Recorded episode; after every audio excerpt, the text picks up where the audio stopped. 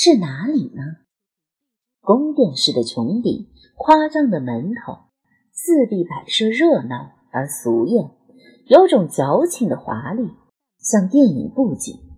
布景中的女子穿着一件红色的嫁衣，凤冠霞帔，通身绣，妖艳的坐在空荡荡的屋子里，有种难以言喻的凄艳。窗玻璃上，一格贴着蝴蝶双飞，一格贴着鸳鸯戏水，在在都是好情意。那是女子一刀一剪刻出来的。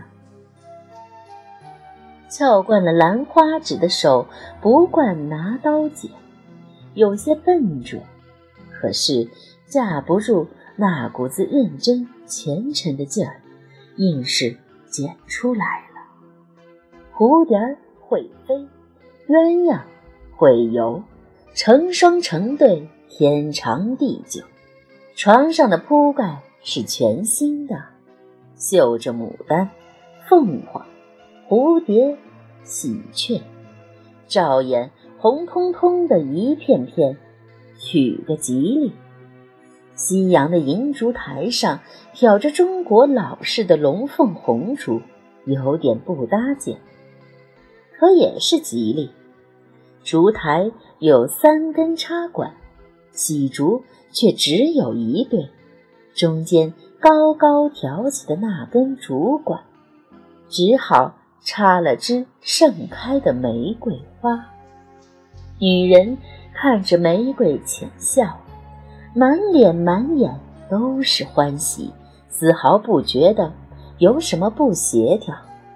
洋人上教堂做礼拜，望着弥撒唱圣歌时唱过的：“你是空谷的百合花，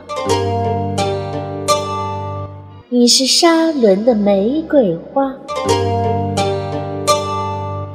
中国人侍奉拈花一笑的佛，外国人用花比喻他们心中的上帝。花是世上至纯至美的事物。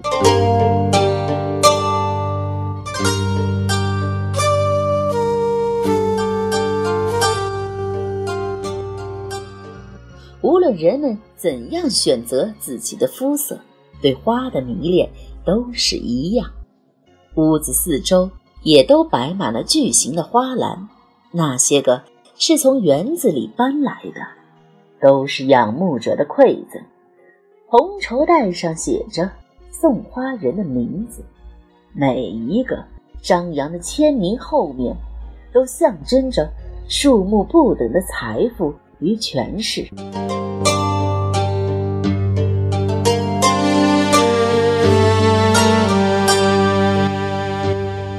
是诱惑，也是危险。可是他看不见，万紫千红比不过一枝独秀。他的眼里心上只有一件事，一个人。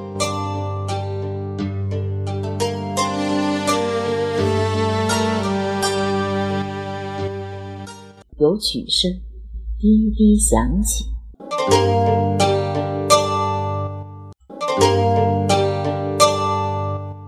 说话处少精神，睡卧处无颠倒，茶饭上不知滋味，似这般废寝忘食，折作的一日瘦如一日。又在唱《倩女离魂》。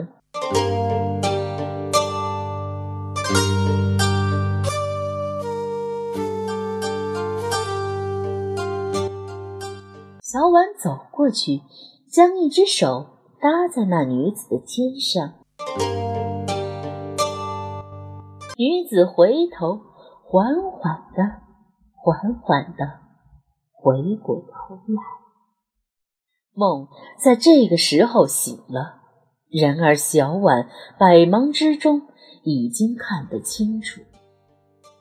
屋顶上门楣处黑的金漆，写着四个大字儿：“兴隆旅馆。”兴隆旅馆，那是什么地方？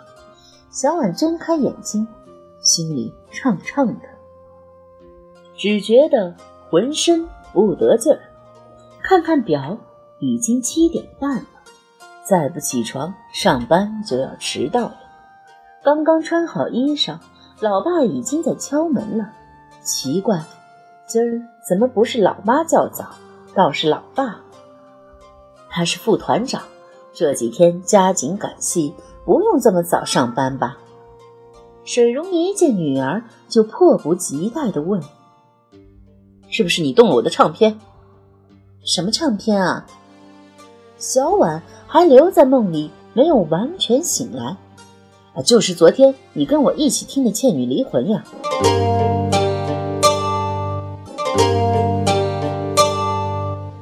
水溶有些气急败坏。若梅英的若梅英的那段是谁给洗掉了？啊？什么？洗了？小婉立刻明白过来，那一段唱腔根本就是若梅英本人。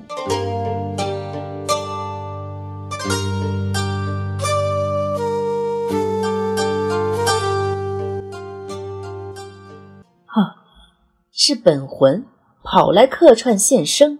有意唱给老爸听的，唱片上并没有真正的刻录过这一段，当然雨过天晴，不留痕迹了。然而这个缘由又怎么能跟无神论的老爸解释的清楚呢？小婉只好打哈哈：“啊啊，爸呀，欠你离魂。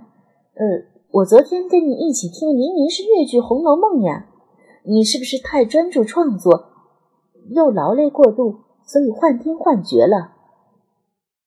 啊，是《红楼梦》吗？水溶茫然。可是我明明记得……啊，当然是您记错了。不说了，不说了，我就要迟到了。小婉生怕多说多错，拉过湿毛巾擦一把脸，转身便跑。然而一出门。脸就挂下来，无精打采的，天阴阴的，像坠着块铅，心情却比天色更阴沉。明明没有吃过早饭，可是胃里胀胀的，似乎隔夜饭全窝在那儿不肯消化。哈哈，这真是说话处少精神，睡卧处无颠倒。茶饭上不知滋味，